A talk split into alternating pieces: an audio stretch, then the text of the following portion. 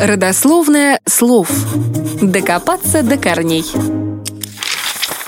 Мавзолей – слово иностранное. С этим никто не станет спорить. Хотя многолетнее присутствие мавзолея Ленина сослужило этому слову определенную службу. В Москве к нему привыкли и стали относиться как к исконно русскому. Но все-таки слово это иностранное, причем очень древнее. Происхождение его совершенно не русское и связано с конкретным историческим лицом. А потому обратимся к истории.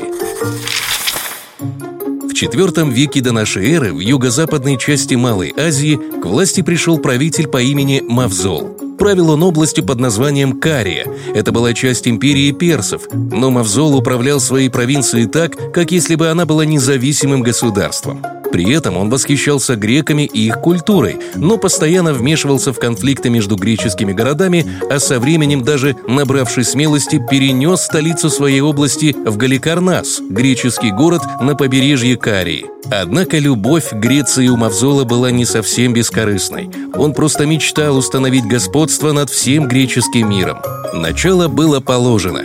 Греческий остров Родос, который находился совсем недалеко от Корейского побережья, он уже контролировал. И неизвестно, как далеко Мавзол смог зайти, если бы властолюбивый правитель не скончался. Как гласит легенда, его вдова Артемизия была безутешна.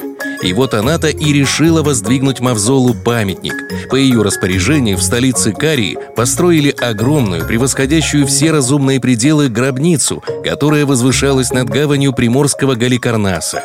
Внутри этого сооружения помещалось не только тело умершего царя, но и несколько его огромных статуй. Гробница была богато украшена барельефами.